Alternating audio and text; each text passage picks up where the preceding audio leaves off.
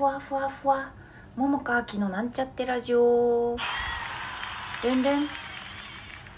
こんばんは桃佳明です。昨日お便りをいただいていたのでご紹介します。ラジオネーム DJ 特命さん。共感しましたという可愛らしいスタンプとともにこんにちはラジオいろいろ聞きました。今回テーマの出会い私の友人にはドラマのような出会いをされた方がおります。とても長くなるため今回はやめておきます。ももかさんは今まで印象深い出会いはありますでしょうか？ご自身ではなくとも聞いた話でも構いませんよというお便りをいただきました。ありがとうございます。あのとても嬉しいです。お便り。はい。共感も嬉しいですしね。でえっとご質問いただいた今まで印象深い出会いっていうのこれ私のことを話しますね。であの出会いそのもの最初の出会いみたいなことでドラマみたいなことっていうのはまああるっちゃあるけどまあでもちょっとねこういろいろとこうこのご質問いただいてちょっと振り返ってみてね。あの自分にとって印象深いなって思うまああの出会い全面的におしゃべりしたいなと思う人がねいてあの、まあ、いっぱいいるけど、まあ、その中でもね特におしゃべりしたいなと思う人のことを話そうと思います。それはですねあの元彼の話です。あの私にとっては一番長く付き合ったまあ、8年ぐらい付き合ってたんかな。そんぐらい付き合ってたあの元彼の話をしようかと思います。でね、まあ、その人の話って前ラジオでもちょこっとね触れたような気がするんですけれどもまあでもあの喋りたいと思います。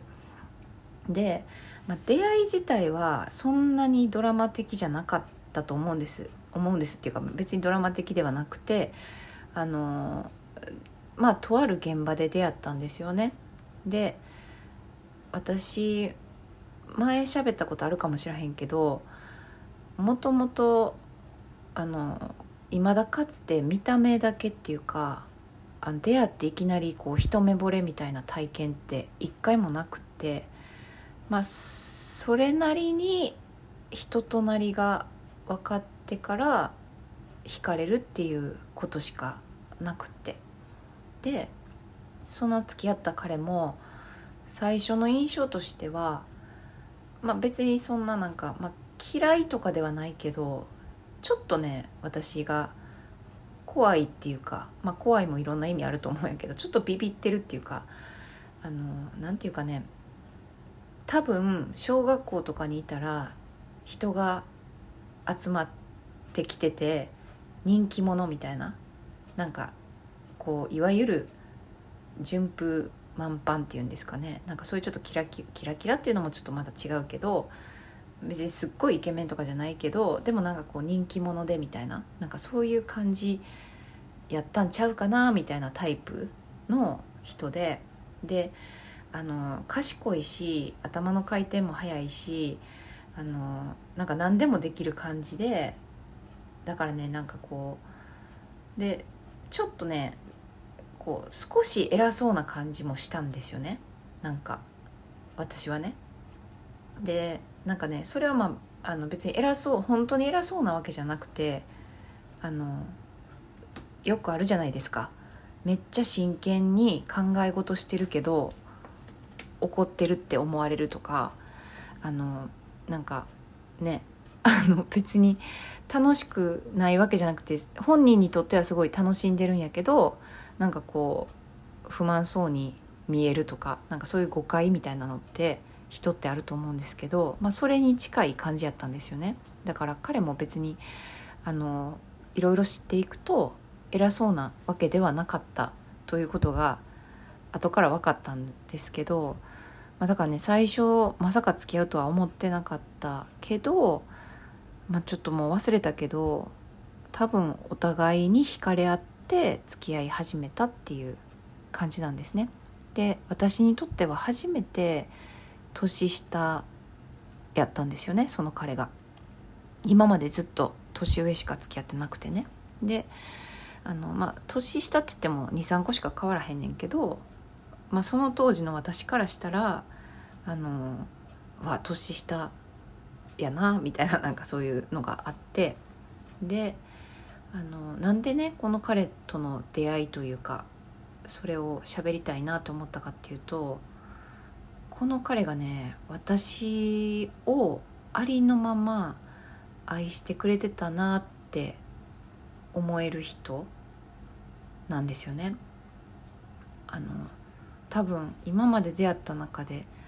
この人しかいないんちゃうかなって思うぐらいあの例えばね親とかってねまあ普通一般的って言うとさ子供のこと可愛いし愛してるっていうのはまあ当たり前ちゃ当たり前やと思うんですよね。まあ私は前ラジオでさ父親に DV 受けてたとかさ話したことあるしね愛せ愛されてるなんて思えないよっていう方もまあ中にはいるとは思うんですけれどもなんかでも親の愛ってさ、まあ、これまたいろんな親がいるからあの一概には言われへんけどやっぱりなんかこう子供に失敗してほしくないとかなんかそういう意味でなんかこうこうするべきみたいなとかこうした方がいいっていうふうにこうあんまなんていうかなこうそのまんまで大丈夫だよみたいな場合じゃない場合もあるなって思うんですけどあの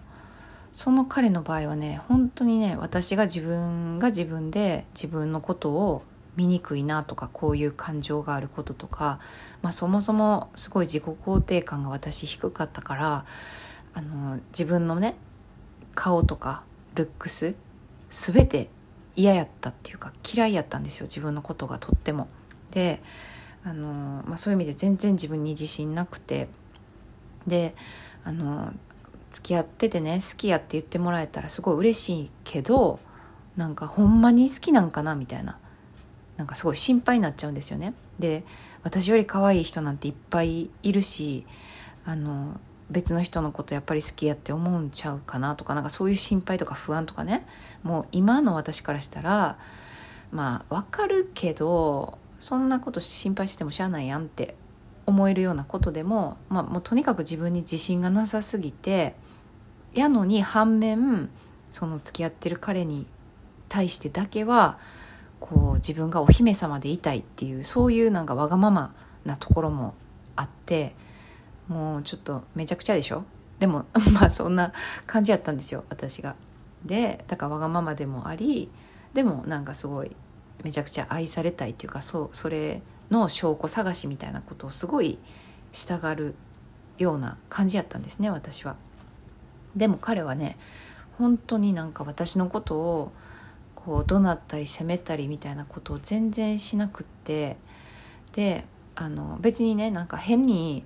こうなんか何でもかんでもイエスマンみたいなそういうわけでもなくってあの私の考えとかを聞いても、まあ、自分と意見違うこともあるけどちゃんと受け入れた上で自分はこういうふうに思ってるっていうことを話してくれるような人でなんかこう一般的な親の愛とはまた違う感じもう本当にありのまま受け入れてだけどなんか自分としてはこう思うよっていうこともちゃんと伝えてくれるっていうだからね今考えるとねもう本当パーフェクトやんみたいな感じの人やったんですよね。でまあもうそんな8年ぐらい付き合ってたらささすがに私もさあの、まあ、最初は頑張ってそうやって証拠探しっていうかさ なんかさ本当に愛されてるのかっていう不安との戦いやったんやけどあの、まあ、だんだんとねあこの人は本当に私のことを愛してくれてるんやなって、まあ、感じられたんですよ。なのにそれでもね私はね自分のことがすっごい嫌いっていうかもうとにかく、まあ、自己肯定感ですね。それがまあ低くてですね。あのこじらせてしまったんですよね。今の自分じゃダメだっていうことであの、まあ、結局ね。もうなんか今考えると本当アホやなって思うけど、まあ、そんな感じでもうまくいかなくなってしまったんやけれどもあの、まあ、そうなんですよ。だからね今今の私まあいろいろほら思考の変化とかしてるよみたいな話もしてるけど今の私からしたら本当にねこうやってこんなにも自分のことをありのままを受け入れてくれてた人がいてもあの自分が自分のことを認めてへんかったらこうやって自分で自分が幸せをね壊してしまうことがあったなっていうことをねこう身にしみ 身にしみて今の私は思うんですよね。だからあの今はね本当にねあの自分のことを、まあ、どんな自分も、まあ、嫌やなって思うことももちろんあるし落ち込んだりなんだりってあるんですけどでもねなんか自分が一番自分の味方でいてあげようみたいなことをすごい今はね思えていて、まあ、そういうふうにまあ何でもかんでもね あのそれはこう理想通りになるわけじゃないけどでもねなんかそういうことはね心がけてて、うん、だからこういうねありのままを受け入れてくれる人とまたね出会いたいっていうかまあ出会いますって一応言っとこうかな。まあそんなことをねあの彼のことを思い出してあの今一度思った私です。はい。なわけで話してみようと思いました。はいなので、えー、いい時間ですのでこんな感じでいいかな？はい お聴きいただきありがとうございました。じゃあまたね。